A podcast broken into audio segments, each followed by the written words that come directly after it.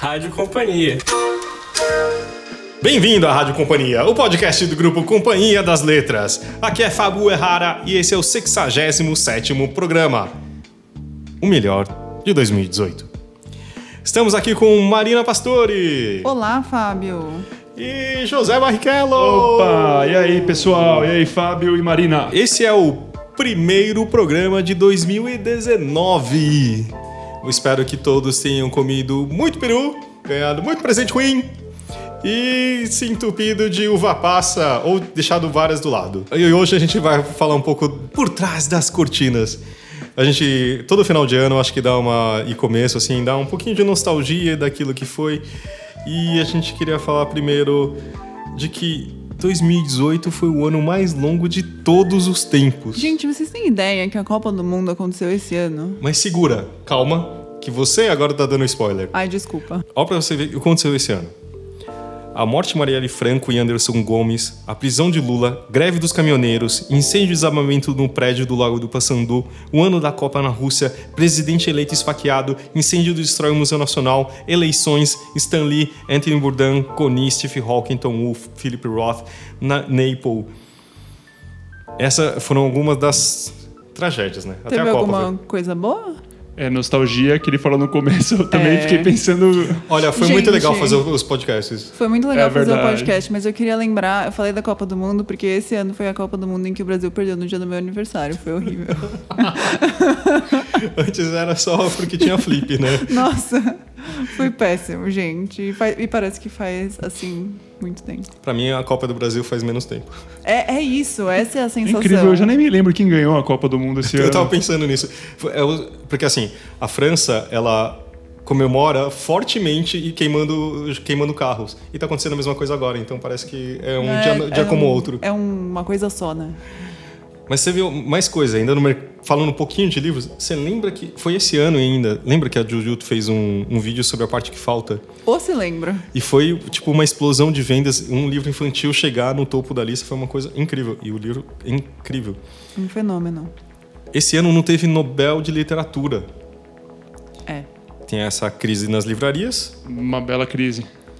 mas de 2018, segundo dizem, é o ano do- dos podcasts no Brasil Ah, Aê! Concordamos. e o início dos audiolivros nessa Também. terra Ah, brasileiros. primeiro lançamento simultâneo de um audiolivro brasileiro junto com a edição digital impressa. Fantástico. Tururum, Foi, li- foi o 21 lições Para o pro século século XXI. XXI. Opa! E falando um pouco, a gente, eu sei que passou tudo isso, mas aqui foi muito intenso, né? Como vocês podem reparar, e a gente queria fazer um pouquinho antes de começar a fazer nossas listas de melhores do ano. Mas pra você ter uma ideia, a gente produziu 28 episódios desse querido podcast. Foram 29 horas, 11 minutos e 52 segundos de pura falação. Aventura. E, mas eu queria mostrar também assim, a gente começou em novembro de 2016 como um projeto sem nenhum planejamento, sem know-how, Sem saber se a gente ia ter conteúdo pra falar toda semana ou a cada 15 a cada dias. 15 dias. Nossa, foi mais fácil do que, do que eu esperava, viu, Fá? Ah, o vindo hoje foi, né? Mas todo, toda semana, não, quer dizer, toda a hora de gravar sempre dava um friozinho na barriga. sim. Você você terminava e continuava com um friozinho na barriga, do tipo, putz, será que foi bom? Não, a minha Será vida. que eu vou ouvir isso aqui a- depois? A, minha vida como editor virou isso, né? Eu encontro vocês aqui, depois eu encontro vocês de novo em casa no fim de semana e. Ai, desculpa, Zé. Não, na verdade é um prazer, assim. É, é um momento que eu gosto bastante do meu dia esse. E, e assim, para vocês entenderem um pouco melhor, ah, foi um, um projeto que nasceu, muita gente já ouvia podcast aqui dentro da editora e sempre falava, ah, a gente precisa fazer podcast e tal. E foi colocado como um marco nos 30 anos da editora. Isso. Então, novembro não é coincidência, quer dizer, na verdade foi acho que 31 de, de outubro, agora me fugiu a data, mas é porque completa, completava 30 anos. Eu me né? lembro que era per- perto do meu aniversário quando meu telefone tocou e o Fábio falou: Eu tenho uma ideia pra gente. E aí tinha uma coisa assim. ah, a editora, não, não sei se vocês sabem, mas a gente sabe muito bem aqui dentro. São muitas pessoas. É um, o maior grupo de pessoas tímidas que você possa imaginar. Sim, acho que no mercado editorial como um todo, a concentração de pessoas tímidas é maior do que a É, média. exatamente. Acho que só alguns departamentos como comercial, senão a gente não conseguiria vender um livro. Mas de resto é isso. E isso quer dizer o quê? Ninguém queria fazer o podcast. E aí, como naquele momento eu gerenciava o departamento digital, que tinha tudo a ver, afinal, né? Claro. Porque é da, Podcast é o quê? é, tá na internet. É. E aí faz aí. E aí tinha, naquele momento, tinha alguns, ah, vários é, eventos muito bacanas, né? Um com, acho que com o Mia Couto, com a Maria Bethânia. Aí tinha uma leitura também que era do, Wagner Moura. do Wagner Moura e da Denise Fraga, não era isso? Tenho essa impressão. Eu posso estar enganado. e aí falou assim, ah, então tá bom, a gente já, tem- já tem material. Só que aí no terceiro programa acabou. Aí o material teve que ser a gente, né? E a gente falou, putz, vamos fazer e tal. Então, vamos. Comprou equipamento, foi comprando equipamento. É, eu tinha uma dicção bem ruim, né? Que seja muito boa. Recomendo pra quem não tiver ouvido ainda ouvir os primeiros episódios desse programa maravilhoso. Agradeço, inclusive, quem o fez. Mas depois de algum de meses de fonoaudióloga profissional de voz, obrigado, doutora Juliana. E aí melhorou um pouquinho e as pessoas começaram a entender. A gente tem conversado disso, né? Como a gente se observa pelo, pelo podcast, né? Você sente isso também, Marina? Assim, quando você se escuta, você fala, nossa, sou eu mesma essa pessoa? Eu super, não só porque a voz é totalmente diferente do que a gente tá acostumado, mas também porque tem umas coisas que a gente fala assim no calor do momento que você depois ouve e fala, nossa. Sério? Eu não editei, eu, eu deixei essas coisas? Ou, claro. Não, mas aqui a impressão que a gente tem de nós mesmos é diferente. É. Se o Zé tivesse falado isso e não a Marina, a Marina não ia falar assim, ah, tudo bem. Nossa, é, mas não interessante. necessariamente porque são coisas horríveis, mas porque são coisas que talvez eu não tivesse pensado antes e que aí na hora, no meio da conversa, principalmente nos clubes que a gente faz, são coisas que eu não tinha pensado e que no meio do, do papo acabam surgindo e eu falo, nossa, eu tinha pensado nisso mesmo? Que também- Curioso. É, então. E, e também é interessante porque, ah, como vocês sabem, a gente faz programas muito diferentes. Né? Tipo, a gente fez programa eh, de capas, spoiler, é que um dos que eu gosto mais.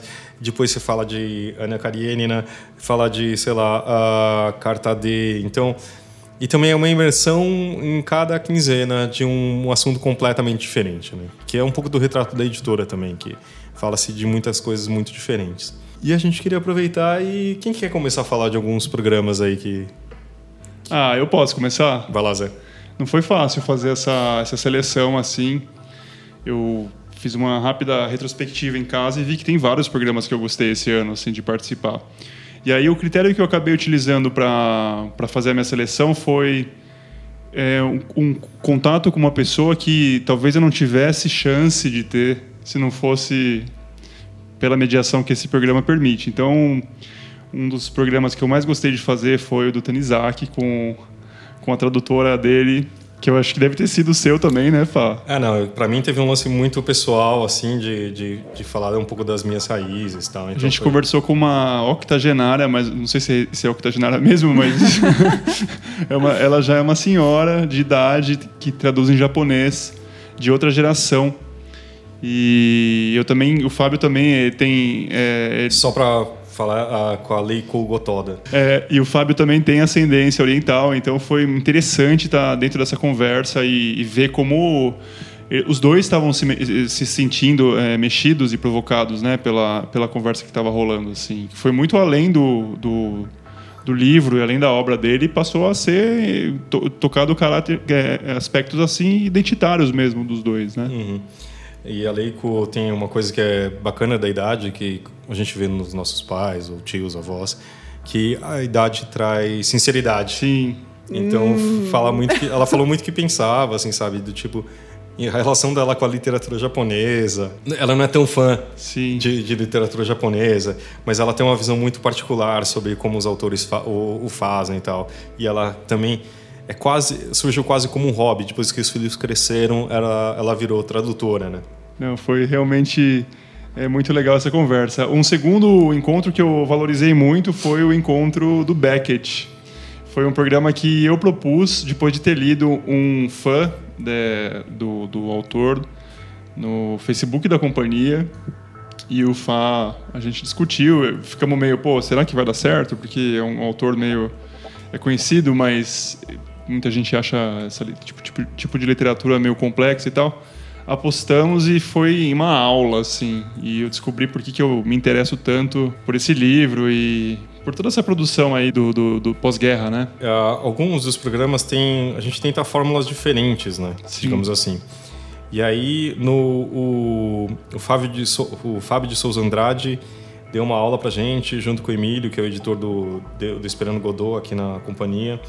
Então, tem algumas aulas que a gente se prepara tudo, mas acho que espero que o ouvinte tenha, tenha a mesma experiência, né? De, você realmente ouvir um, uma pessoa especialista naquela obra. A gente, no começo desse programa, combinou de assumir uma atitude de nada, nada sabemos, vamos trazer as perguntas mais é, é, básicas diante é, do entrevistado e nesse caso a gente quase não precisou perguntar porque é, o Fábio é um estudante tão brilhante da obra do, do Beckett que a gente eu parei e só fiquei de queixo caído escutando e entendendo mais e mais me aprofundando mais e mais naquela leitura e nesse clima, né, que, que esse livro elucida tão bem e que habita a nossa alma, né, hoje em dia, esse despropósito, assim. Então, eu vi, é, talvez, a gênese aí de um tipo de mal-estar que me habita nesse encontro.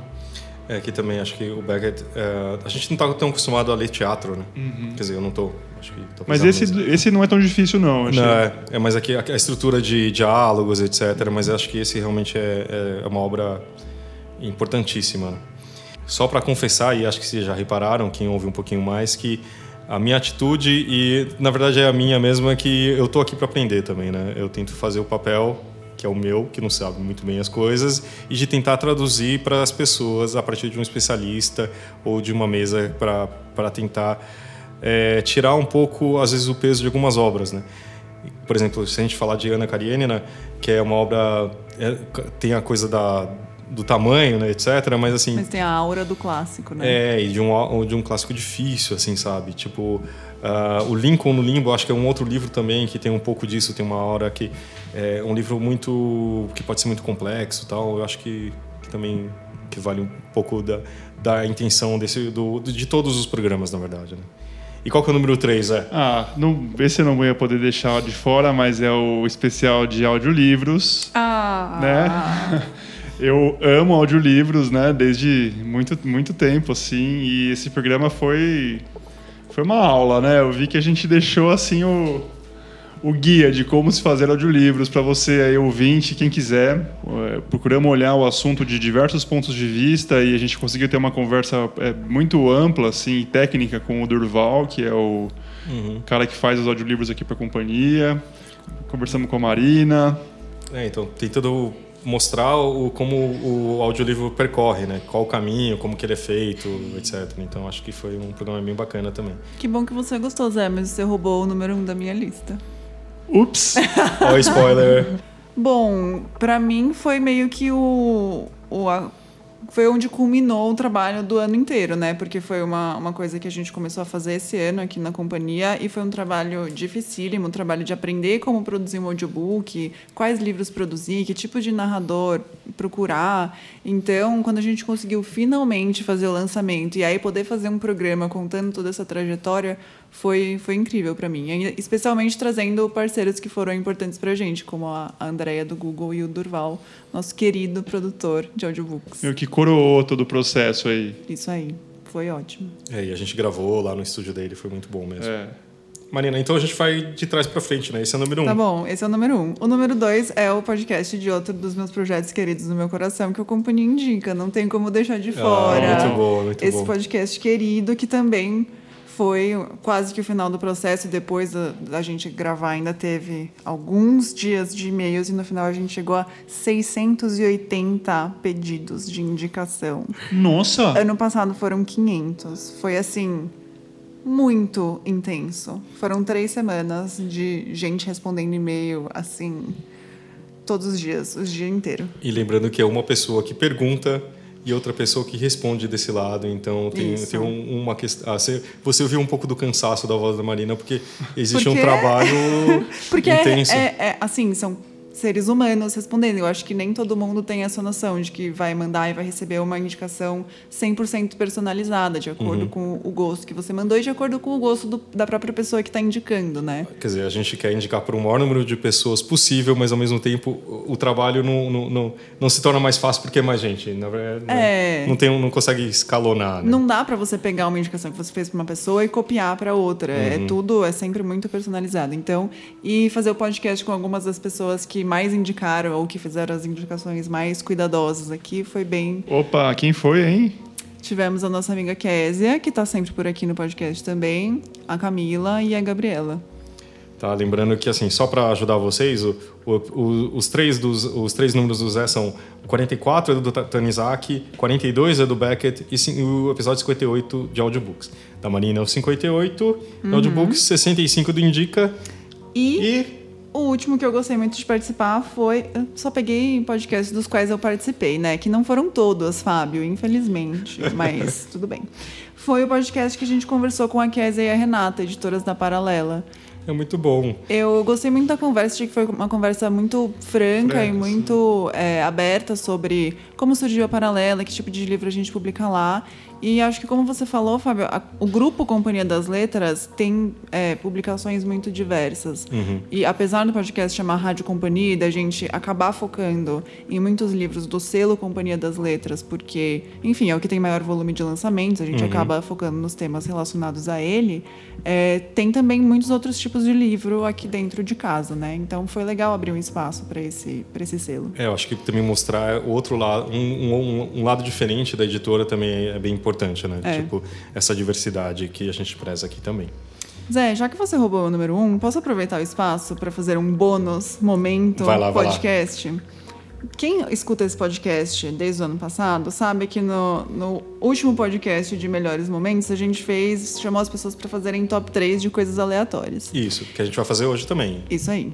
Não apresentei isso propriamente no começo, mas a gente mas vai apresentando agora. Era uma surpresa, mas eu agora é, estraguei tá tudo. Bom. O Paulo, que é o nosso redes sociais hoje, ele fez um top 3 de é, piadas internas da editora. É verdade. Alegria de delas, viver também, né? Alegria de viver. E uma delas é o famoso Alô Rosildo. Pra quem não lembra, é uma piada que não tem a menor graça. Aconteceu o seguinte: uma vez a gente estava nas nossas mesas, o andar estava muito silencioso e uma colega nossa, Ellen, atendeu o telefone e era o pedreiro dela e ela falou: Alô, Rosildo? E por algum motivo, isso foi muito engraçado. Bem, enfim, o que aconteceu? Minha mãe, Fábio, escuta esse podcast. E ela escutou essa piada e achou engraçadíssima, apesar de ela não ter a menor graça para quem não estava lá no tem momento. Sim, tem sim, tô rindo Só que agora. Ela, ela levou a piada a níveis extraordinários, porque minha mãe, ela faz artesanato.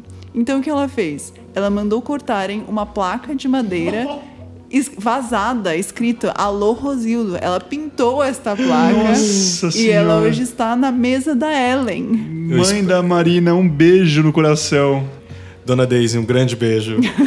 obrigado e obrigado mesmo por ouvir a gente. Tá Eu bom? acho que você podia mandar uma foto aqui pro Rádio Companhia da placa Alô Rosildo que a gente arruma um jeito de colocar isso em algum lugar. Post vou mandar, vou mandar. É. Muito bom, ótimo bônus. Mas... Obrigada. E, bom, e o nosso âncora? Quais foram os seus três podcasts favoritos, Fábio Errara? Putz, o primeiro foi o 59, que é de capas. É. Eu tive um, um privilégio de trabalhar como diretor uh, de arte aqui da, da, editora durante minha primeira metade uh, dos 15 anos de editora. Você estava com o Dream Team aqui na sua frente, né? Então, e você estava trabalhando com os melhores designers gráficos e a gente se reuniu aqui para contar um pouco de como é essa experiência. E no final ficou uma conversa meio de bar, meio aula, meio.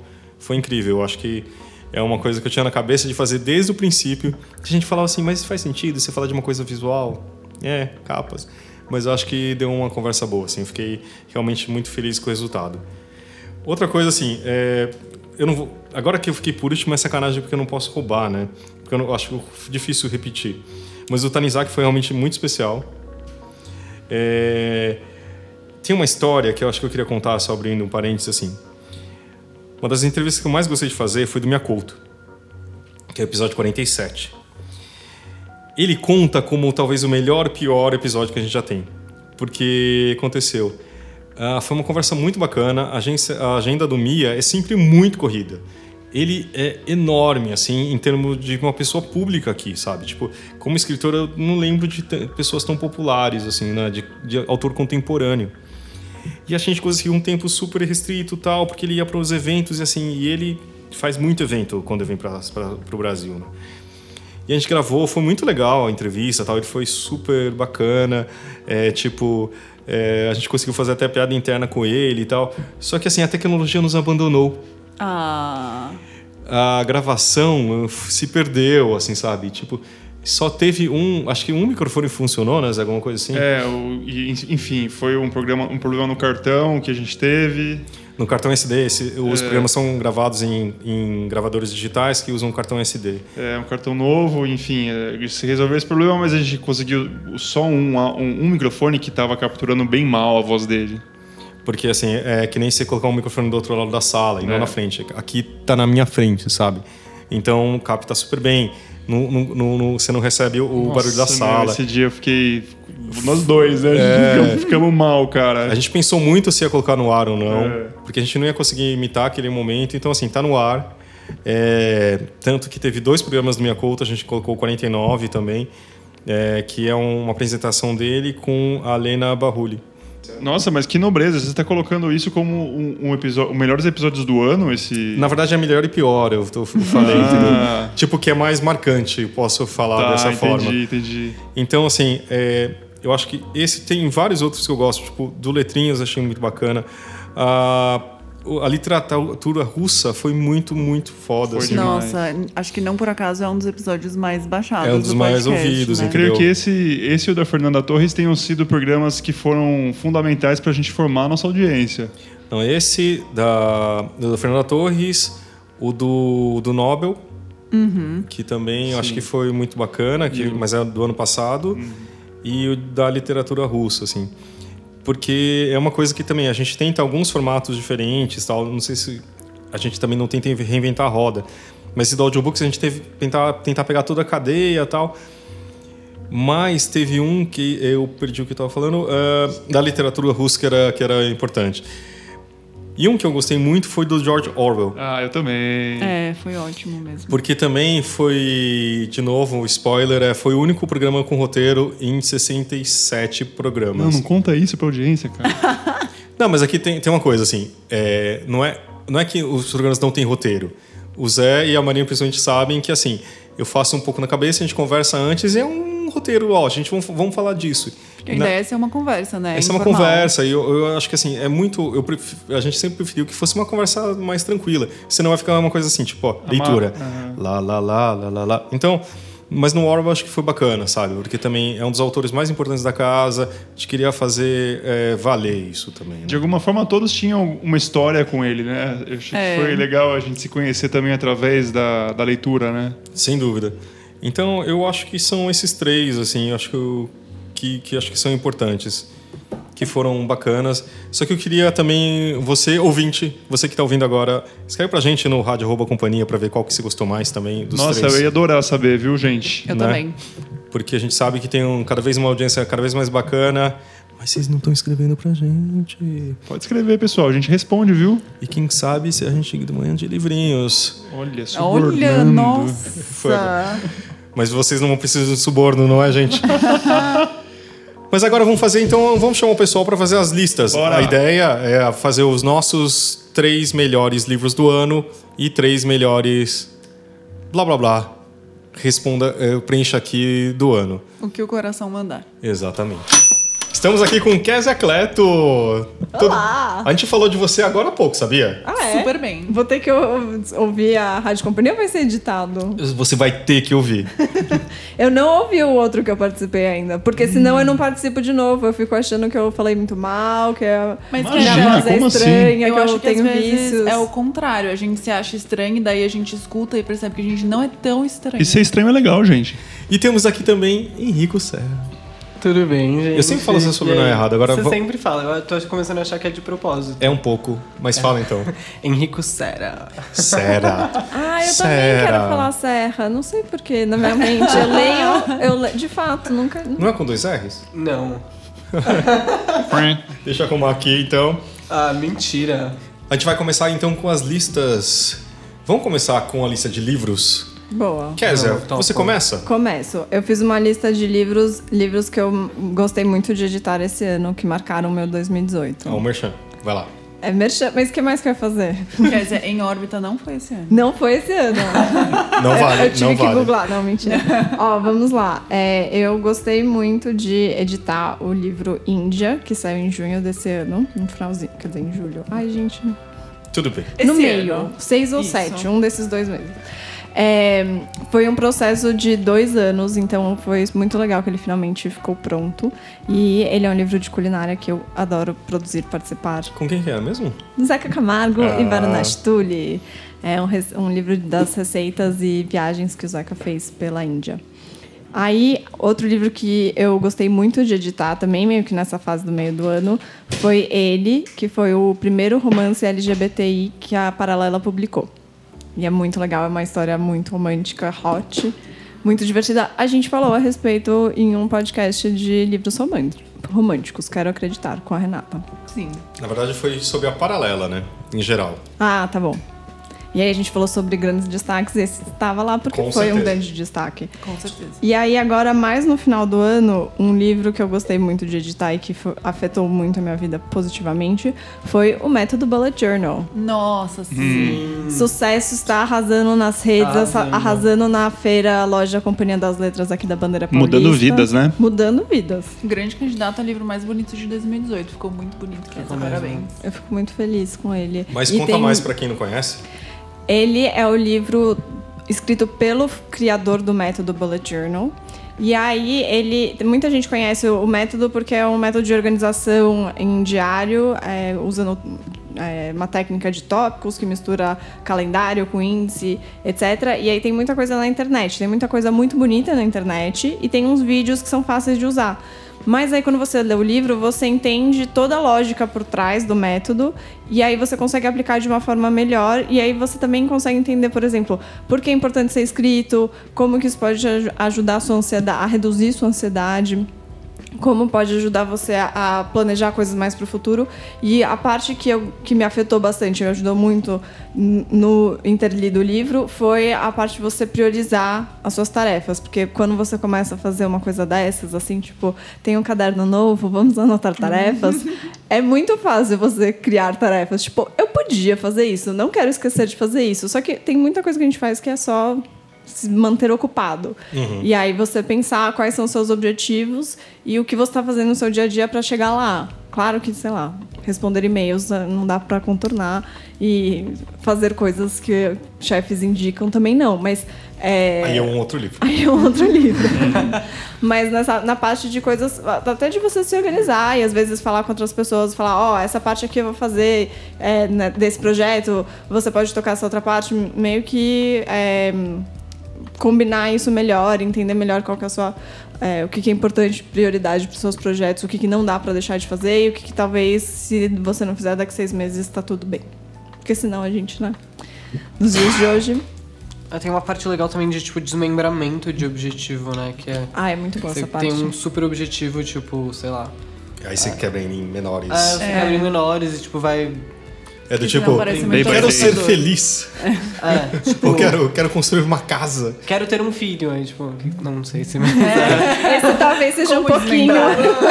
Talvez seja como criar um filho, talvez seja um pouco mais Não, factível. mas o exemplo que ele dá no livro é aprender uma língua nova. É, é, geralmente é um processo de algum tempo, e aí, se você só falar sempre quero aprender uma língua nova e nunca, sei lá, se inscrever num curso ou é, comprar o livro do curso, ou etc., você. Então tem tarefas que você pode fazer hoje para uma coisa que só de fato você vai se concretizar, vai se concretizar daqui a muito tempo. Ao mesmo, tipo, sei lá, academia. É, quero fazer academia. Meu, primeiro você tem que, né...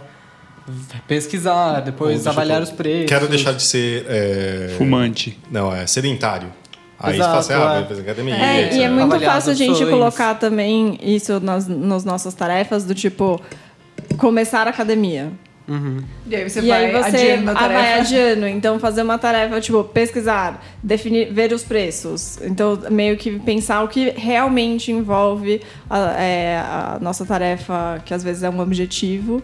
E aí, como fazer isso se tornar um hábito, uma coisa. E aí tem muita. Daí, depois de ler o livro, tem muita coisa legal online, mas também um comentário que muita gente fez pra mim é que às vezes quando você olha online, especialmente no Instagram, tem uns bullet journals muito bonitos com as pessoas que fazem caligrafia, ou tipo da Marina, sabe? e Ai, aí você obrigada. fica, você fica tipo, não, minha letra não é tão bonita e não vai caber assim, Ah, etc. Mas, gente, E aí- também não tem Mas o livro de- fala que justamente isso, tipo, o importante é ser funcional pra você. Exatamente. Então, sendo funcional pra você, você consegue. é, pode ser bonito ou feio na sua cabeça, mas ou de outra pessoa ser mais bonito, mas o importante é ser uma coisa funcional, não é ser uma coisa bonita pra você postar necessariamente. Não, De qualquer forma, bonito ou feio, eu acho que o fato de anotar as coisas faz você ter uma perspectiva muito diferente sobre elas, não é?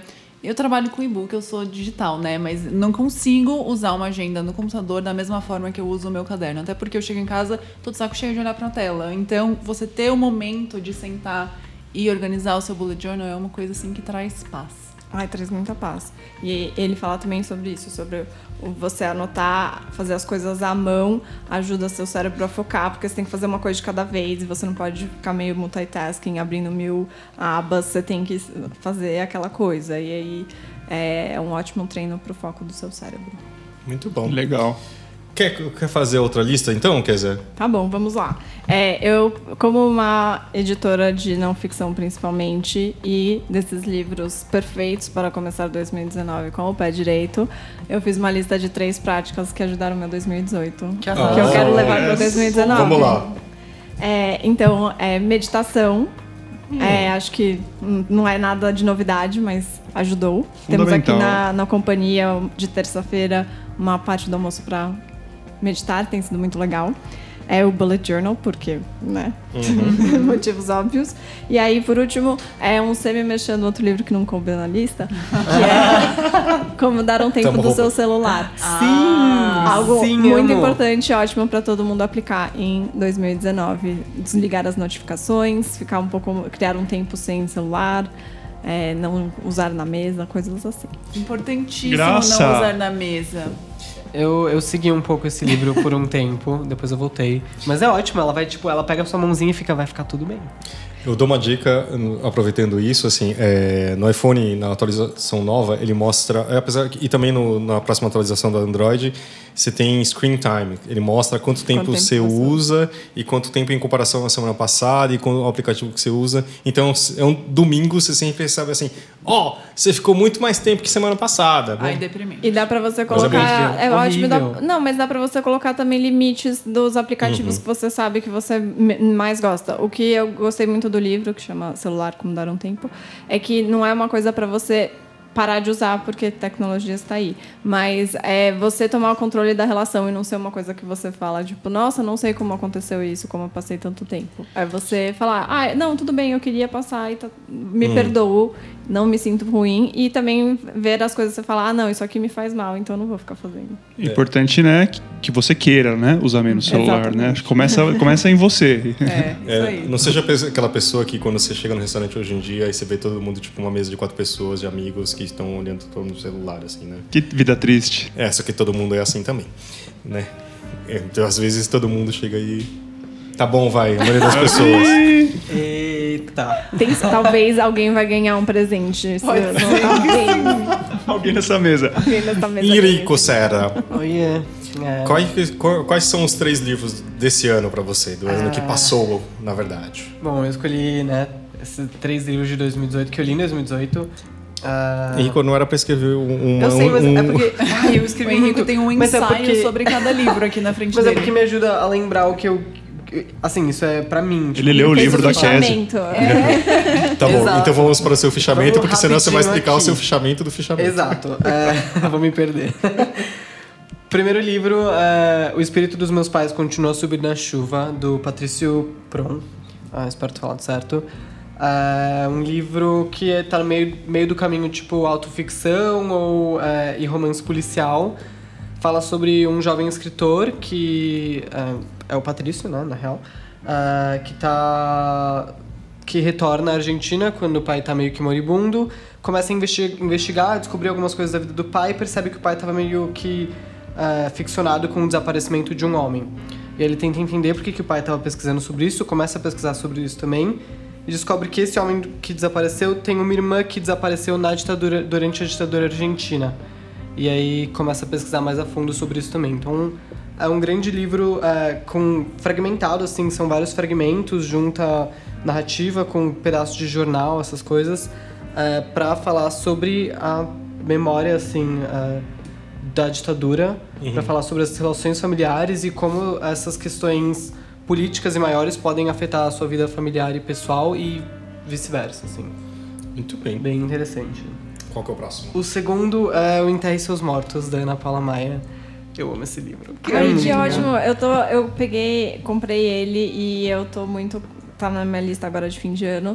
E aí eu tava muito na dúvida, porque tem muitas opções de livros. Leia, ele é muito curto, não tem desculpa. Você lê em tipo dois ou três dias no máximo. É, ele é o primeiro livro da Ana que a gente publica pela companhia. É, ele é incrível, ele tem o, Edgar, que é um, um personagem que já tá na, na história da Ana, tipo, nas narrativas há um tempo. O Edgar, dessa vez, ele é, é. tá meio que no sertão brasileiro, assim, não é muito bem definido, e ele remove animais mortos da estrada. E aí o parceiro dele, tipo, um amigo dele é um padre, é, como é que fala? Excomungado, é, que vai também abençoando aí os mortos que ele veio pela estrada. Nossa, E aí? então, esse eu já tô, tô achando interessante. É muito bom. E Mas aí, onde se passa? é, não fala, é no Brasil, é, tipo, sertão, Interiorzão. assim. É, interiorzão, mas não fala exatamente o momento, nem o Onde? o local. Uhum. E aí até que o Edgar tá lá na estrada e ele encontra o corpo de uma mulher enforcada. E aí a polícia não consegue, não tem estrutura pra retirar esse corpo de lá no momento e ele pega o corpo pra rebocar com ele. Aí tentar levar pra algum para algum lugar. O que ele não pode fazer. Ele poderia ser demitido fazendo isso.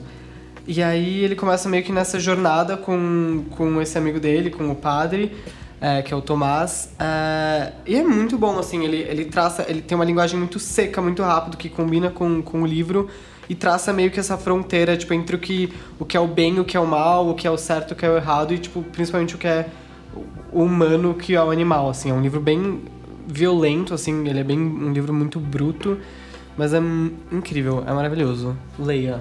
Legal, Aproveite. quero ler. Sim. Massa. Boa. A Ana é incrível. Agora, eu, seu número 3 ou número 1? Um? Eu não, não, não peguei ah, a esse é o lista. segundo. E aí. O, as- né, eu não fiz muito em ordem, tipo, Tá, só. Essa é a minha dúvida. E aí, o último é A Máquina de Fazer Espanhóis, do Walter Ah, Gomain. lindo. Um livro Ai, que eu li na, esse na minha ano. lista pessoal tem um dele, o, o, homem de- é o Filho de Mil Homens. Sim, meu. E tá no, no meu, tipo, leituras à parte, preferidas Hum. também. Esse livro, é, eu vou falar que eu chorei no ônibus. Eu chorei, tipo, real, tipo, não brincadeira. Teve uma parte do livro que eu só, tipo, morri de chorar no ônibus. A galera olhando, tipo, meu Deus, morreu. Tá bem, bem? Tá bem, tá por, bem por- bem. por mais Henricos, hein? eu não tava bem, sério. É, ele fala do Antônio Jorge da Silva, a mulher do Antônio morre, ou acho que ele é Silva só no livro. A mulher dele morre e ele é um senhor e aí ele vai pra um asilo. E aí nesse asilo, é, ele, enfim, tendo que lutar com esse sentimento de saudades, de amor, da mulher ter morrido, ele faz um grupinho de amigos.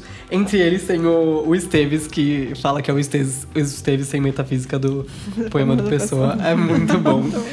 É, e aí eles vão, tipo, meio que. Você vai meio que entendendo a rotina dele e, e essas conversas ah, filosóficas sobre, sobre a vida que ele tem com esses amigos, já esperando a morte, basicamente.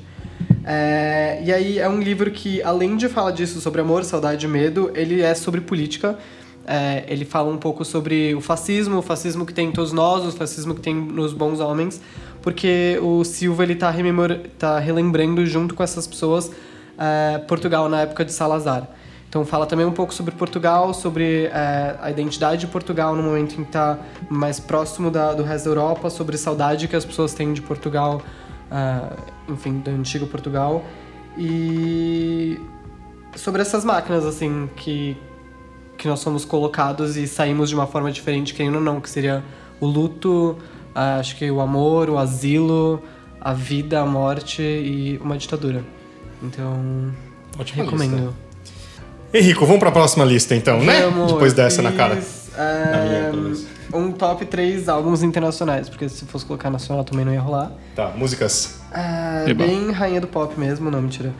É, o terceiro álbum, e aí acho que esse tá mais por ordem, é, chama Still Run, de uma dupla chamada Wet. Eles eram um trio, aí eles brigaram, aí ficou só uma dupla. Ótimo, escutem.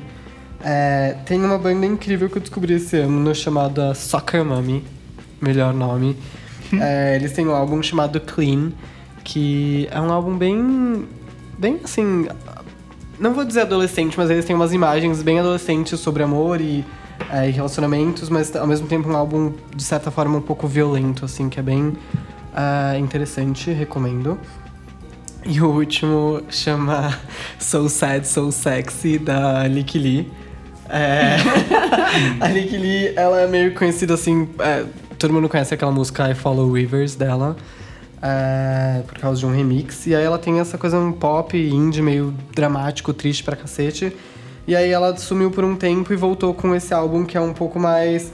Ele mistura tipo RB, hip hop, trap e é. Bem triste, bem sexy, é isso aí. Mas Pera, qual era o promete. segundo? Eu tô colocando aqui no meu Spotify. Tem na descrição aqui, gente. ela quer antes, ela quer saber ainda, antes. Eu quero ouvir agora. É, é hoje. É Clean, da- de uma banda chamada Soccer Mommy. Tá bom, boa, obrigada. Eu tô, vou fazer, tentar fazer um bônus aí quando as pessoas falam, né? Mas assim, eu tô. Agora no final do ano saiu o disco novo do Mumford Sons, que chama Delta. Olha só. É muito bom, assim, sabe? Faz um tempo, antes eles eram uma banda que usava banjo, quer dizer, meio Uhum. folk E o folk. tal. E eu fiquei. explodiu minha cabeça porque são de Londres, né? Mas eu achei.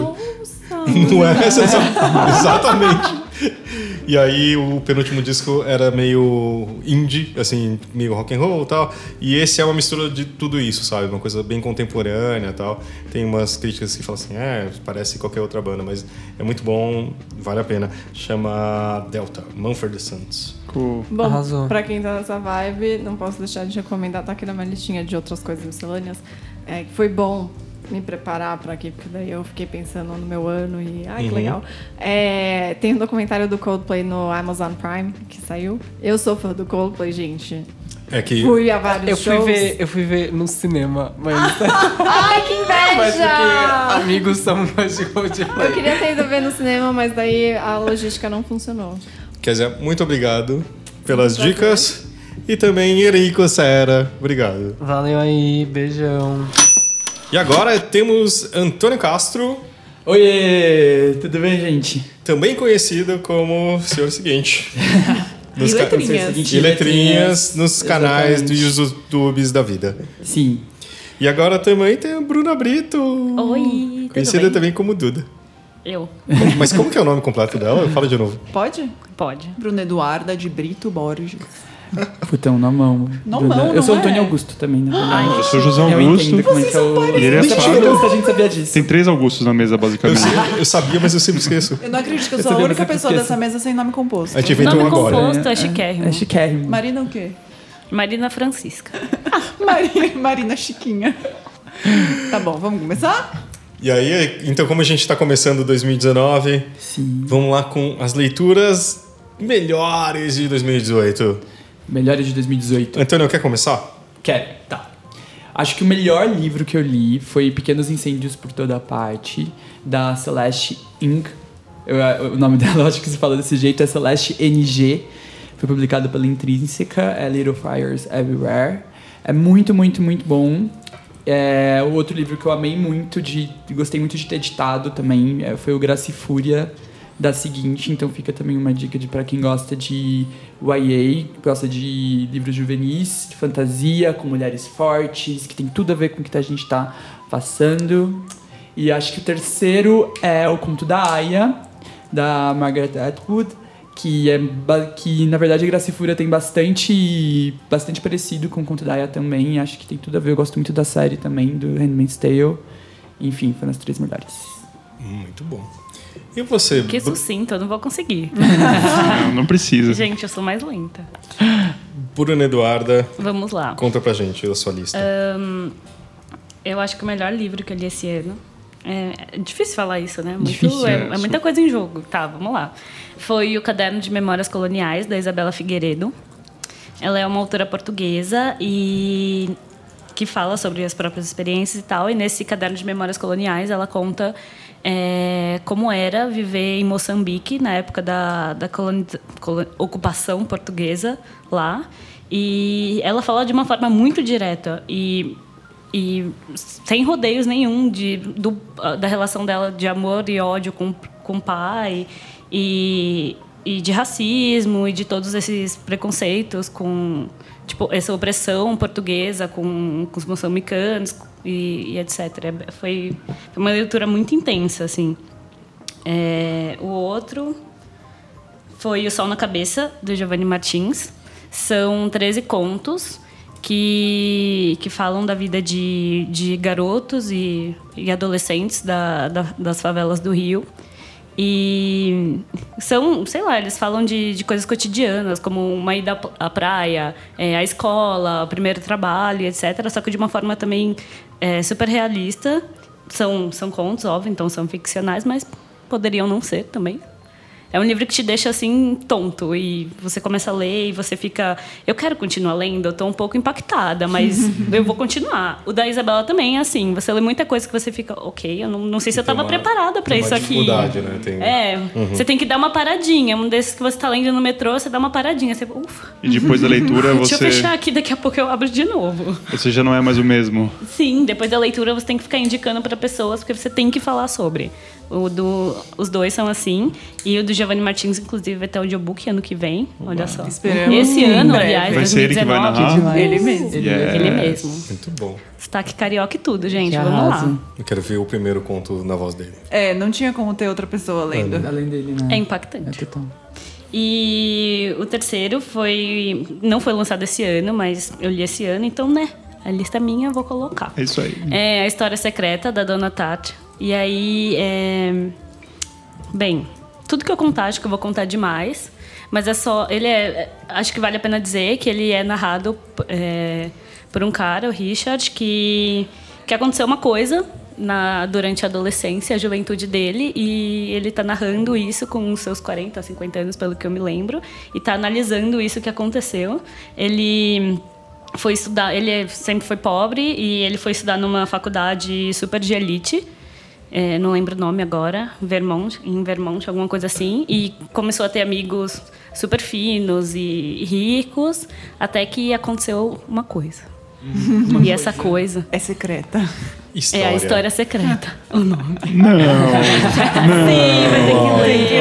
Duda, Duda, se você gostou desse livro, você tem que ler O Clube dos Oito, do Dan- do Daniel Handler. Ah lá. Já me falaram. O companhia indica. Assim? ele indica. Gente, o Companhia Indica, ele, tá, ele é tão eterno na nossa cabeça que eu até anotei aqui. Ah. Quem gosta de, de séries como É. Elite, Big Little Lies e todas essas que te deixam meio vidrado até o final vai gostar muito desse livro.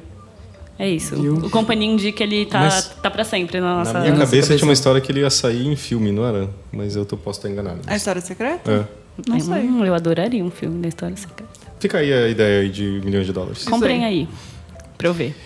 Marina, você quer fazer a sua lista de livros? Que Minha você- lista de livros, posso fazer. Serei rápida. Bem, também não tem muita ordem aqui, só peguei as minhas três melhores leituras do ano. Bom, o primeiro foi o livro Um Artista do Mundo Flutuante, do Kazuo Ishiguro, que é um dos meus autores preferidos. Acho que quem escutou o episódio do podcast sobre o Prêmio Nobel sabe que a gente fala dele com muito amor.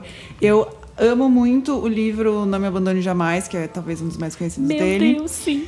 É maravilhoso, né? Sim! E aí, depois do Prêmio Nobel, a gente lançou alguns livros mais antigos dele, que é o caso desse. E esse é um pouco diferente dos outros livros dele, porque acho que é um dos únicos que fala sobre o Japão, que é Era, acho que era bem, bem no começo da carreira bem dele. no né? começo da carreira, que é onde ele nasceu, mas hoje ele é cidadão britânico, né? Então, esse livro fala sobre um pintor que foi muito famoso antes da Segunda Guerra Mundial, ele era muito respeitado e durante a guerra também.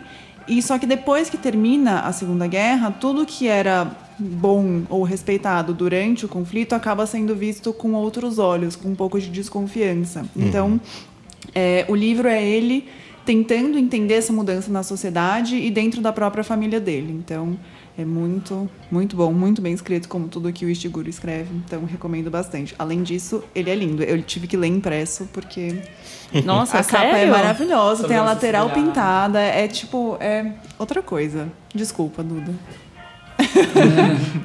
Pra quem Acho não pouco- entendeu, Eu acho pouco prático. É. as duas trabalham no departamento digital que cuida de e-books, inclusive. É, mas enfim, tem, tem livros que a gente quer ter na mão. Só né? os que a gente ama muito. É curtinho, Duda, é leve, tudo bem. Eu também tenho uma história secreta em casa, É, então. preciso admitir. Enfim. O segundo livro, que já é bem antigo, mas eu li esse ano e foi muito impactante pra mim, é As Boas Mulheres da China, da Xin Han. Olha. Eu tenho uma coisa com livros que contam tra- tragédias reais. Um dos livros que mais me marcou na vida é o Nada a Invejar, da Barbara Demick, que conta sobre a Coreia do Norte, vidas comuns na Coreia do Norte. E assim, é uma coisa que a gente sabe que é ruim, mas aí você lê o livro e fala, nossa, é muito pior do que eu imaginava. Eu não conseguiria nem imaginar uma coisa dessas. E esse livro foi meio que a mesma coisa. A Xin Han ela tinha um programa de rádio na China onde as pessoas podiam ligar e, e contar histórias para ela. E aí com isso ela recebia muitas ligações, cartas, pacotes de pessoas que contavam as histórias mais escabrosas, assim. Isso em que época, Marina? É bem, Boa é- pergunta. É anos 90, sim? não, não. É, se eu não me engano, é 80, alguma coisa assim. Eu né? acho que sim, é. É. E Foi antes da abertura atual da China. Ok. É, era um momento em que ainda era um pouco complicado falar sobre essas coisas assim abertamente. E o programa de rádio dela era meio que um oásis nesse, nesse mundo de, de segredos, né? Então as pessoas contavam para ela coisas que elas, que elas não contavam para mais ninguém, para a própria família. Então esse livro traz algumas histórias bem chocantes, Brutais, assim, né? brutais, é de chorar mesmo. E o último livro que Não. Desculpa, vou falar, vou falar sim. É um livro que não tem edição brasileira, chama The End of Loneliness, de um autor suíço-alemão chamado Benedict Wells. Esse livro eu descobri meio que por acaso, assim. É, eu tava de férias e aí eu entrei numa livraria porque eu queria, tipo, passar um dia no parque lendo alguma coisa que eu gostasse. Então eu fui lá procurando um livro de ficção, olhei esse, a capa era super bonita, tinha vários elogios de várias pessoas. Falei, ah, vou levar, mas não tinha a menor ideia do que se tratava. E aí comecei a ler e basicamente é a história de três irmãos que, que têm uma vida tranquila em Munique e aí de repente os pais deles sofrem um acidente de carro, os dois morrem e os três vão para um colégio interno. E aí esse é só o começo da desgraça intensa que é esse livro. Assim, cada um deles vai lidar com esse luto de uma forma diferente. Os três vão se distanciando, cada um sofre os próprios problemas. Depois eles se aproximam de novo e continuam sofrendo dentro da família. E quando parece que as coisas vão melhorar, vem uma tragédia horrível. Então, assim, é um livro que você não consegue parar de ler, é muito emocionante o tempo todo. E quando está no final, assim, no epílogo, vê um negócio que é assim, de, eu, eu literalmente estava no parque sentada de férias chorando. É, foi isso que aconteceu. Meu Tá. Deus. E pior, Foi eu. tudo no, no dia? Eu li tudo no mesmo dia. Foi assim, de uma sentada, uma paulada na minha cabeça. Recomendo muito pra quem gosta de sofrer como eu. Bem, eu chorei em dia útil no metrô, lendo esse livro. É, Então, já recomendei pra Bruna que já teve a mesma É, experiência. vi. gente, foi lugar, horrível, foi horrível. Eu postei vários trechos, porque passei o final de semana na minha cama lendo e chorando, assim. gente, É isso. Sério. É esse nível, assim. cuidado. gente. Mas é ótimo. É excelente, assim. É um autor, que- é um autor jovem que eu nunca tinha ouvido falar e tô, assim, apaixonada. Fá, por que, que você não indica os seus livros também? Eu? Ah, então, é... Engraçado que eu tava tentando buscar isso, né? Só que os livros que eu mais gostei estão todos aqui na lista de podcasts, tá? Coincidência ou não. Mas é que acho que a gente passa por uma experiência interessante, que a gente lê os livros e depois ou se aprende com eles ou se aprende conversando, se conversa sobre eles. E um que eu tive uma experiência bem interessante foi o Carta D. Tem isso também, a história de, duas, de um casal, etc. Isso começa de um jeito e é um livro super bonitinho, quer dizer, bonitinho. É um super intenso, etc. E é circular, né? E depois que se descobre o que aconteceram com os personagens, que na verdade são pessoas, eu falei, pelo amor de Deus, meu, eu tive que limpar meu cérebro da- do teto, assim, porque realmente assim tá- foi muito impactante, assim, sabe? E, e é um livro bem curto, tal, mas esse foi um dos livros que realmente me marcaram. Outro, eu acho que foi do Tanizaki, que eu nunca tinha lido, o, o lido, que é o, o Em Louvor das Sombras. Não é? É, sim, sim. E aí também que é um outro livro bem curto, mas também super intenso e tem também muito a ver com minha ascendência nipônica, digamos assim. Então você descobre algumas coisas que tem a ver com sua vida que você não sabia de onde vinha, né? E para mim tinha isso. Mas e tem uma coisa também do meu lado designer, que era da, da questão da, da beleza, tal, que também tem uma, uma coisa que que mostra que realmente o tempo é, tem coisas que são bonitas agora, etc. Esse livro fala da chegada da, lu- da luz elétrica em Tóquio, né? É, na verdade é de como um Japão que era im- imperial Essa da virada do né? século, é, só que depois deu ruim, né? E é o que a gente estava falando um pouco, talvez um pouco do livro do, do Ishiguro, que é. aí se torna um Japão imperial que ah, o mundo conheceu de uma forma não tão simpática. Ah, e sabe que um livro que assim que na verdade não foi só o livro, é o Sobrevivendo do Inferno do Racionais, que me trouxe um pequeno quer dizer, pequeno, eu já era adolescente de um mundo que era muito mais era complicado, onde todas as coisas eram escondidas e a periferia que eu cresci era colocada de lado e de repente alguém falou muito de um jeito muito forte, claro e aquilo, sabe? E você via todo mundo, até os Playboy de Scott R3 cantando a mesma música, só que sei lá, que falando que era uma crítica deles mesmo. Então, assim, foi uma subversão. Redescobri esse livro agora tal. E eu fiz também os vídeos que, que fazem parte da campanha com várias pessoas como a Jamila, com a Emicida, etc. Então foi um pacote de, de um livro assim que foi importante. Muito Tomada de- atual. Muito. Infelizmente atual demais, né? infelizmente. Sim. Duda, conta pra gente, que eu vou dar o spoiler já na cara. A lista dos três maiores memes de 2018. Maravilhosa. Não, não é bem assim. Tá bom. São os três. Eu não poderia É fazer uma lista porque é muita É, não, responsabilidade. É muita. Você é Mas brasileira. assim, eu vou falar os três zoeiras na internet que aconteceram, mas a gente nem lembrava que foram em 2018, de tão longo que esse ano foi. Nossa senhora. É um nome grande para uma lista, mas vamos Mas lá, vou tá tentar. Vai. Coisas que você vê e você pensa, não é possível que foi esse ano. Imagina, faz tanto tempo. Tudo começa com os memes da parte que falta. Vocês lembram desse livro? A Juljut fez um, um vídeo sobre o livro A Parte que, a parte que Falta, do Shel Silverstein. Assim, é, sobre um serzinho que procura a parte que falta nele. Porém, a internet, né? A internet Então ele é um círculo falta? com. parece com um triângulo. Pac-Man. É, como, como um se fosse tipo, Pac-Man, uma obrigado. Parece um Pac-Man. faltando. Só que o que falta na internet? Basicamente, comida e zoeiras. Então, foram os melhores memes do ano pra mim. Tipo, a parte que falta em mim, uma pizza de calabresa gigante. Ou, sei lá, um cheque de um milhão. Ou estabilidade financeira e emocional. Esse é meu preferido. Enfim. E olha que isso foi no começo do ano, a gente nem achava que precisava tanto. Tanto. Sim, nossa, Exato, faltam muitas partes agora. 2000. Também. Não, você lembra que são três, tá? O ratinho tomando banho. Aquele vídeo super creepy, vocês lembram disso? Foi Nossa. esse ano. Sorte a sua. Meu, é meio que você bizarro esse viu. vídeo, eu achei. O ratinho, o ratinho. Essa... Não, Não, um um rato. ratinho de verdade. Um ponhador. também deve ser super creepy. Vocês ouviram a melhor risada da internet. Desse vídeo? Que Claro era que tipo. sim. Tá ensaboado, O né? ratinho tá ensaboado e aí É. todo mundo fica, por que, que ele tá ensaboado? Mas ele tá tomando banho, isso é o- alguma coisa química que jogaram nele? É. Problematização e problematização. Ele tá pacificamente tirando o, o- o- o- o sabão dele mesmo, assim, como se fosse um ser humano. Gente, é é, um muito, rato, é muito é bizarro. assustador. Ai, é E o melhor que eu, eu lembro que isso foi no carnaval, parte do carnaval, se eu não me engano, e teve uma pessoa que foi vestida de ratinho tomando banho. Ai, claro que foi. A piada é sempre mais rápida do Brasil. que. É. E, Tá, o, e e o o- seu derradeiro? Gente, o último, eu sinceramente não achava que tinha sido esse ano, mas tudo começou aí, né? Memes do. do- da Pablo Vittar estampando a nota de 50 reais. eu gosto muito desse, porque muita coisa começou aí. Muita e a coisa gente. começou aí. Isso Tipo, foi só o Cristo começo Redentor dos. vai ser substituído por uma estátua de Pablo Vittar. Exato. Muitas coisas começaram aí, a gente nem sabia o que aconteceria até o final Mas do isso ano. não era a história da Coca, que foi o começo do ano? Não tinha uma eleição para você eh, selecionar um, É, você um artista? três artistas. é, O artista seu favorito ia fazer um feat do verão. E a Pablo foi a terceira colocada. De fato, houve um feat do verão. E com aí ela, Baiana tinha. E tava, tava estampado também nas, nas latinhas, né? E eu E aí lembro que começou isso, né? Pablo Vittar. Exato. Exatamente. Dominação mundial. Foi no começo de 2018, a gente nem lembrava disso, E a gente ficava aconteceu. falando, nossa, que engraçado, fake news. Saudades. Saudades quando ele era engraçado mesmo. Gente, é isso. Antônio, Desculpa se eu deixei algum Nossa, meme agora vai importantíssimo ficar de muito, fora. Tipo, muito. insuperável.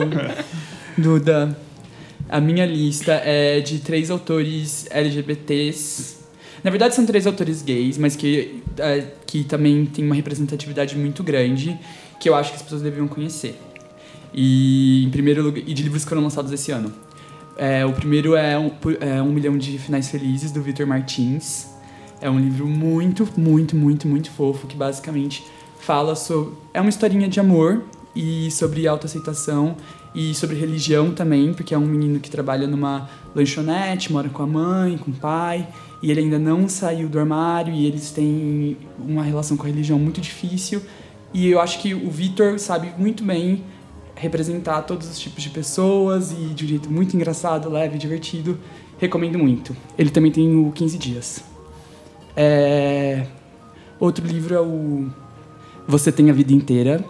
Os dois meninos, eles se conhecem na fila pro teste de HIV e que os dois estão esperando. E eles estão esperando o resultado. Um dá positivo, o outro tá negativo. E, enfim, a história se parte a partir parte disso. E eu acho que o Lucas Rocha teve, tipo, soube muito bem escrever histórias sobre, tipo, um menino que se descobre soro positivo ainda muito novo. E como que é isso, não só pra sociedade, mas, assim, pra ele mesmo. O que, que você vai fazer depois que você recebe um diagnóstico desse tipo? E, enfim, eu acho que a gente tem poucas histórias ainda, quase nenhuma, que tratam desse tema e acho que tipo é muito legal e também é escrito de um jeito super leve super gostoso você se envolve vale muito a pena ficar de olho no Lucas que eu acho que ele ainda vai escrever muitas coisas legais e o terceiro é o Clório do Alexandre Vital Porto que saiu pela companhia acho que mês passado. Que também é um livro muito da hora. Ele tem o, o Sérgio Y vai à América que fala sobre transexualidade. Esse livro é sobre um advogado que, com 50 anos, é, começa a, de fato, explorar o lado gay dele, porque ele viveu no armário até então, sob aparências, e eu acho que tem um lance muito legal sobre como... sobre também a aceitação, e é um livro, uma leitura super rápida, de um, escrito de um jeito bem inteligente, eficaz. Eu gostei muito. Muito, bom. Yes. Nossa, humilhada. Não, Não foi, não. aqui não é disputa, amiga, Duda. é, Duda. muito Mas, amiga, eu quero ler todas, achei ótimo. Então, então, e todos os links estão na descrição aqui, tá, Ai, gente? que tudo, Fábio. Oi, gente, eu sou a Ellen. É, eu trabalho aqui na companhia e eu fiz duas listas. Eu fiz uma lista de livros que eu indico muito e uma lista de melhores pessoas de 2018, porque 2018 não foi um ano fácil, mas descobrimos pessoas incríveis nesse mundo. Então, essas são minhas duas listinhas. Bom, gente, meu top 3 livros. É, em terceiro lugar tá o livro Não Está Mais Aqui Quem Falou, da Noemi Jaffe. E é uma seleção de pequenos contos, é, pequenos escritos que falam sobre coisas simples. E aí, quando você vai ver, você vai adentrando e, e vai descobrindo no- é, novos significados para as coisas. E aí você já tá super envolvido com o que a Noemi tá escrevendo. É, enfim, eu acho a escrita dela fantástica e eu super indico esse livro. E o meu segundo lugar no top livros é de do livro Cadê Você, Bernadette, que é um livro muito engraçado. É, enfim, é, é um livro que fala sobre essa personagem, né, a Bernadette, e enfim, essa mulher é muito muito engraçada e as situações são muito engraçadas e as trocas de cartas é, entre a Bernadette e uma assessora que trabalha para ela são muito engraçadas. Assim, são, são situações que às vezes eu tava lendo e eu gargalhava assim no meio da rua. Eu acho que esse livro foi um grande marco assim para esse ano, que é um livro bem leve, bem divertido. E eu acho que eu já dei, sei lá, para umas quatro pessoas só esse ano, porque eu me apaixonei. E o livro mais indicado, assim, sei lá, se eu pudesse colocar como leitura obrigatória para a vida, é o conto da Aya. Provavelmente vocês já conhecem a adaptação da série, que também, assim, não deixa nada para trás. Eu acho que Nesse caso, é um daqueles casos que o livro é tão bom quanto a adaptação.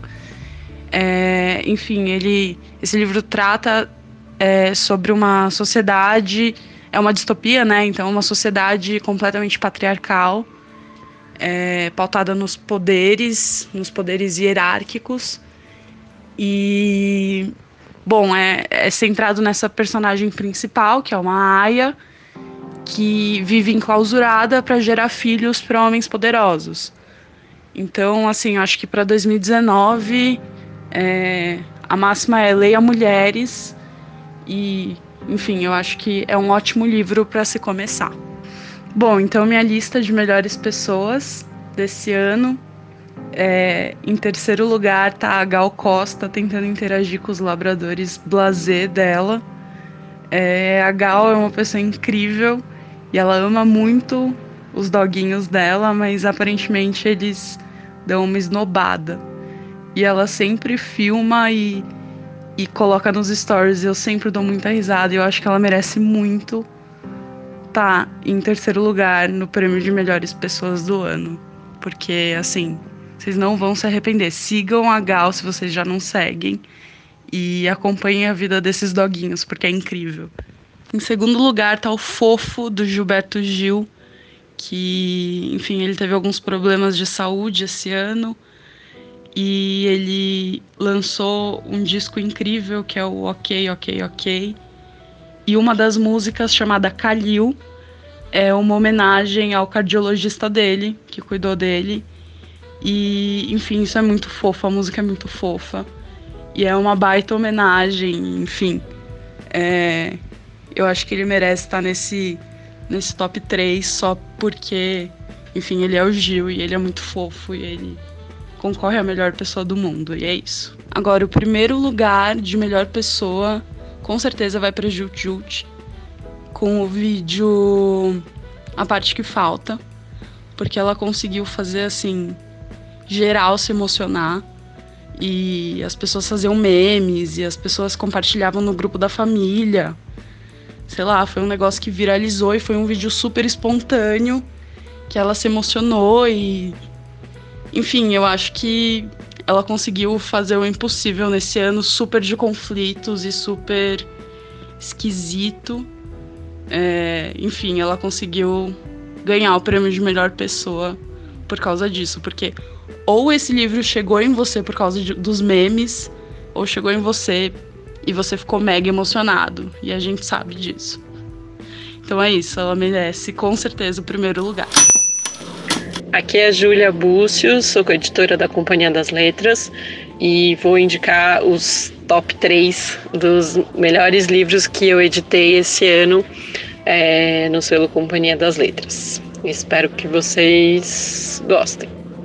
Primeiro deles é um crime, de um crime da solidão do Andrew Solomon, que é um livro que é uma reunião de ensaios do Solomon sobre suicídio, que é um tema muito presente né, no nosso tempo, delicado, difícil de discutir e que sempre acho que aparece traz surpresas muito tristes, né, quando você descobre que alguém tirou a própria vida e, e, esse ano foi um ano que a gente perdeu pessoas é, famosas, enfim, que ninguém imaginava que, que passassem por uma depressão que pudesse levar ao suicídio, como o Bourdain, que é até um autor da casa. E então é um livro fundamental, um livro que só saiu no Brasil, né? Foi uma ideia é, que surgiu aqui na editora e que o autor topou fazer. Eu acho que é um livro bem interessante. Depois é o livro de contos da Lígia Fagundes Teles, que é uma que chama Os Contos, que é acho que uma edição histórica, a primeira vez que os contos dela todos estão reunidos num livro só, que ficou lindíssimo, capa dura, projeto gráfico do Raul Loureiro, muito legal, vale a pena todo mundo ter um em casa ou dar de presente.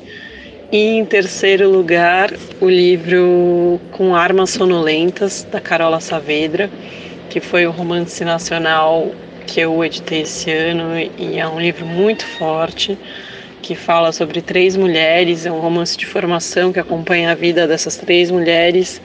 É muito interessante, muito bem escrito e vale a pena ler também.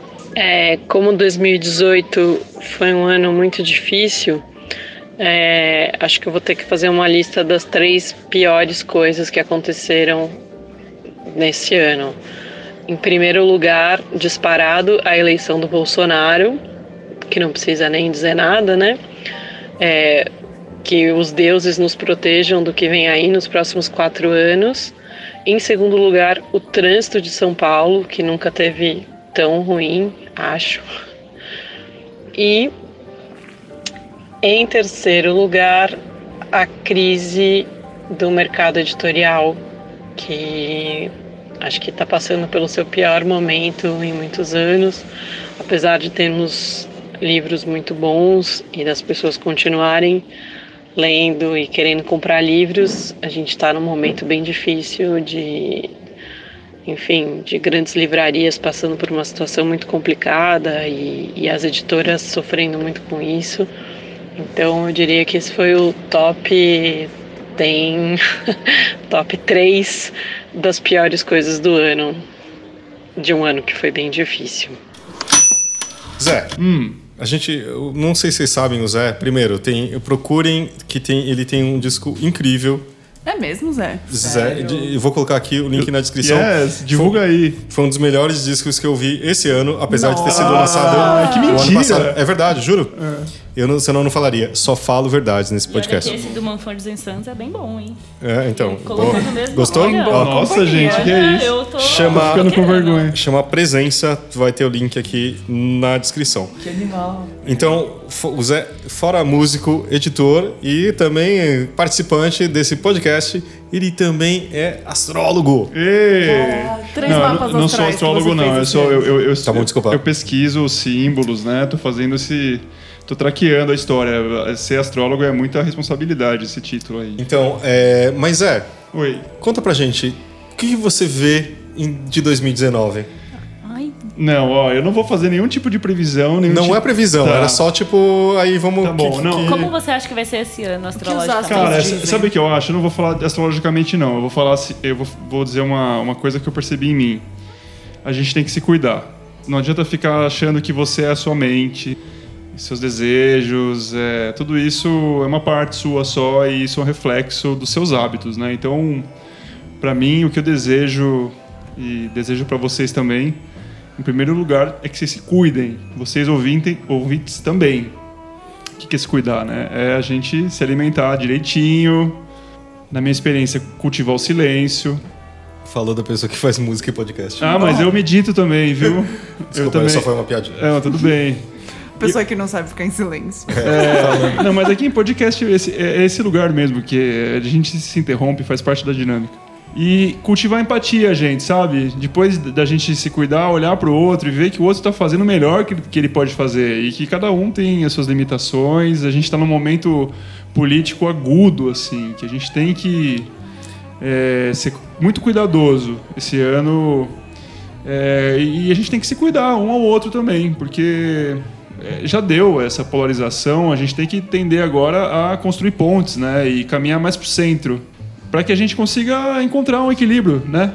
Que, enfim, a história do, da nossa história aqui no Brasil é uma história complexa pra caramba. Na gente mesmo, a história do país está impressa também. Então, somos palco do- de todos os duelos que aconteceram e acontecem.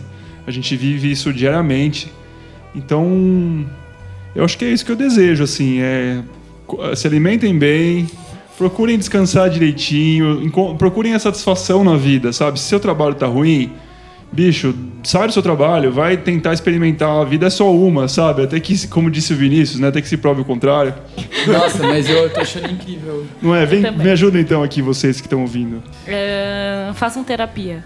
Façam terapia. É, É muito bom, gente. esse autoconhecimento, sabe? Acho que é um caminho muito importante que todo mundo tem que procurar olhar para sombras, procurar olhar para as coisas que te incomodam. Na verdade, quando você olha para o outro e tá se sentindo com raiva, na verdade você está identificando uma coisa que tem em você e você projeta na outra pessoa. Então são mecanismos que a gente tem que ir se aproximando para que a gente consiga entender mais, ter mais empatia na vida, porque senão a gente vai ficar em pé de guerra. Para fazer uma mensagem de final de ano, né? Final ou de começo, de Começo, ano. começo. Começo. de começo de ano, é, a ideia é a seguinte: a, a gente fa- falou já no, no começo desse programa como que é, como surgiu a ideia desse podcast de uma forma prática.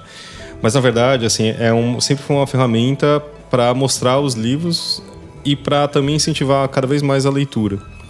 Isso incentivou a mim, acho que o Zé, a Marina e todo mundo que participa, porque né, de, de uma forma prática, mas a gente sempre fala de leitura. E a questão da empatia, eu acho que é a seguinte: quando você lê, você realmente está entrando na cabeça das outras pessoas. Alguém está te falando uma história e você está criando na sua cabeça.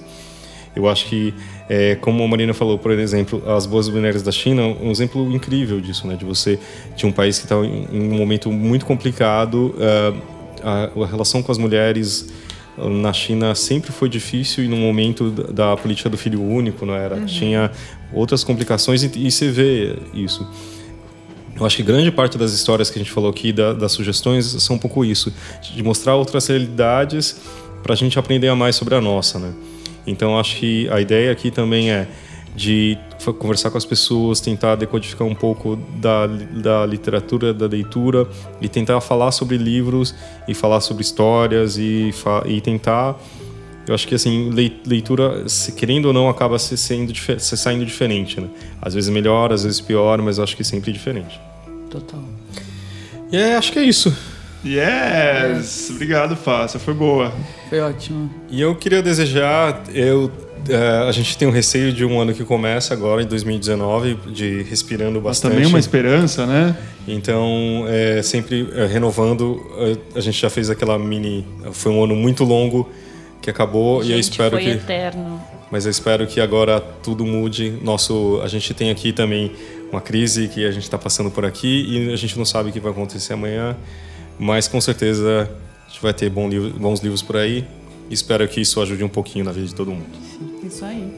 Tá bom, gente? Bom 2019! Bom 2019!